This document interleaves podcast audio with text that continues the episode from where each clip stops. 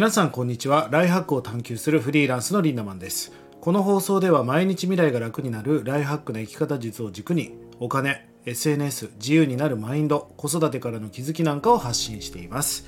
え今日のテーマははいやりますという人たちの危険性についてお届けしていきたいと思います。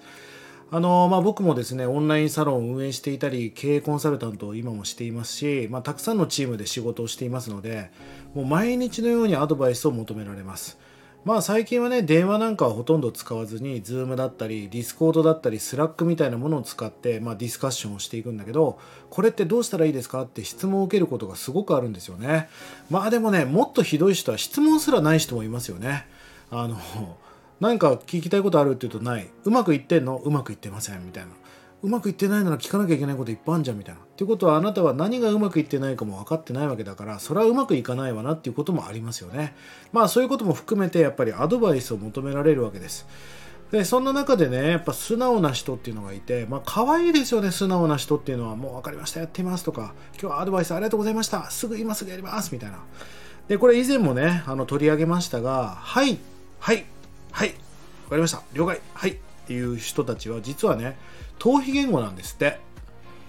あのあなた明日死んでください。はい分かりました。なんて言いませんよね。なんで死ななきゃいけないんですかとか。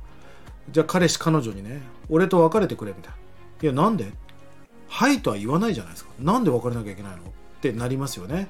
本当に知りたいことはそうやって探求探して求める探して求めるっていう探求をしていくはずなんだけど「はい」で処理してる人は、まあ、サラリーマンのように受動的かつ、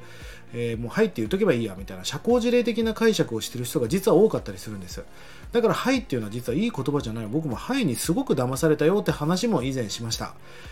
例えばですねインスタを伸ばすためにインスタ伸ばしたいです。じゃあインスタ伸ばすためにこれやってみて。今日はちょっとさらに一段階上を行ってみたいと思うんだけどこういう人いますよね。はいすぐにやります。今日言われたことすぐやります。しかもですね本当にすぐやってきて翌日にはもうできました。って言ってねそれが届いてるわけですよ。もう3投稿5投稿とかしちゃって仕事早いなみたいな。ただまあそれはすごく評価だし素晴らしいことなんだけどちょっと俺が伝えてることが全然伝わってなくてごめんけど一回それ全部消してくれるみたいな。えーみたいなことってありますよね。この言ったことが伝わってないからそれでそのまま投稿してもうまくいかないので、まあ、ボツになってしまう。これって結果時間の無駄ですよね。人生って無駄なこともたくさんやんなきゃいけないんですよ。本当は無駄なことが無駄じゃないんだけどやっぱり間に合わせなきゃいけないことがたくさんあるからまず大切にしなきゃいけないことは何なのかっていうそのボツになっちゃった意味がないんでね。ここを改善していかなきゃいけないよということなんです。では何が大切かという話ですよね。例えば皆さんがこれからマッサージ師になりたいとしますよね。あの、マッサージね、じゃあ俺が教えるね、こうやってこうやってって教えて、分かりました。じゃあやってみますって言って、すぐお客さんに施術したらどうなると思います？なんだこいつはっていう下手くそがって言われますよね。だって経験値がないし、一回習っただけだから、すぐやったってうまくいくわけないじゃないですか。こういうパターンに入っちゃいけないってことなんです。じゃあマッサージ師だったら何をするかっていうとそんなもん座学を学ぶ体の構造を学んでしっかりと練習する。例えば肩甲骨を押すっていうことも押し方とか押す角度とか体重の乗せ方とか爪を切りなさいとかいっぱいなんか付随することを学ばなきゃいけない。しかも人間っていうのはいろんな肩甲骨の形があるんで女性の場合こう押す。細身の人はこう押す。筋肉質な人はこう押す、えー肩甲骨が硬すぎる人は肘を使ってもいいよみたいな。そうやってどんどんどんどんその経験値を厚くしていくしかないわけですよね。これをしっかりやってから数をやらなきゃいけない。それやってからたくさんの数をこなしていけばいいですよね。確かに大量結果が大量行動大量行動が大量結果を生むんだけどうーんなんかそれを飛ばしてすぐやってしまいますっていうのが実は危ない危ないというかもったいないしなんかあのボツになってごめんねこれ一回全部消してみたいなことになってしまうわけですよね。じゃあ例えば皆さんがインスタを伸ばしたいでしますよね。あのすぐに投稿なんかしちゃダメよってことです。うん、じゃあ何をするかっていうとインスタグラムを伸ばしたいでもし思うんであればまずインスタグラムの概念っていうのをしっかり勉強することですよね、えー、そのインプレッションっていうのは何なのかとか、えー、例えば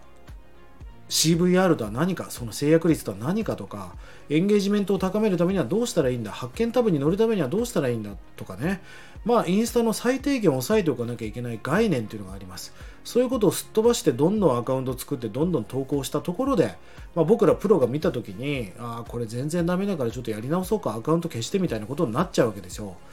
じゃあ何が大事かっていうとまずしっかりとフレームワークを作るってことが重要ですよね。まずどういう方向に向かっていくのかこれ何のためにやるのかどういうペルソナに向けてやっていくのかっていうしっかりとしたフレームワークを作っていく。これをやらずにインスタグラムをやっても意味がないってことです。まずしっかりとフレームワークを作っていこうということです。そしてそれをテンプレート化していきます。まあインスタなんか特に毎日投稿していくわけですからあのテンプレ化してしまえば作業コストパフォーマンスを下げることができますよね。要は毎日3時間4時間なんてかけてられないのでできれば30分40分で投稿できるようにしていく。僕が撮っているこの放送ももうフレームワークをしっかり組んでいるので原稿を書くの5分、えー、撮影するのは10分、えー、編集するのが10分もう何だったら30分ぐらいでパッと上げれるようなもうしっかりとしたフレームワークとテンプレート化をしてるってことです。これを作ってしまえばもうやることは簡単ですよ。あとはひたすらそれを作りね、ゴシゴシゴシゴシ作っていくだけですよね。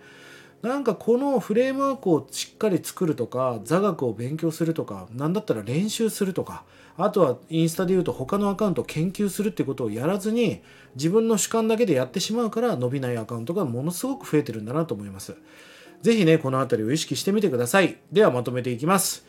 基礎をしっかり学んでいきましょう。そんでまずフレームワークを作ってテンプレート化してもうベースができてしまえばあとはもうそこからロケットスタートでドカーンといけばいいのでぜひこんなことを意識してね皆さん最高な人生最高なライハックをお送りください。1日30円で学べるオンラインサロンライハック研究所。1年後の未来をより良くするための動画や音声コンテンツを配信していて過去配信したコンテンツも全て視聴可能となっております。ぜひこちらもご活用ください。それではまた、えー、次の動画でお会いしましょう。今日も素敵な一日をリンダマンでした。またね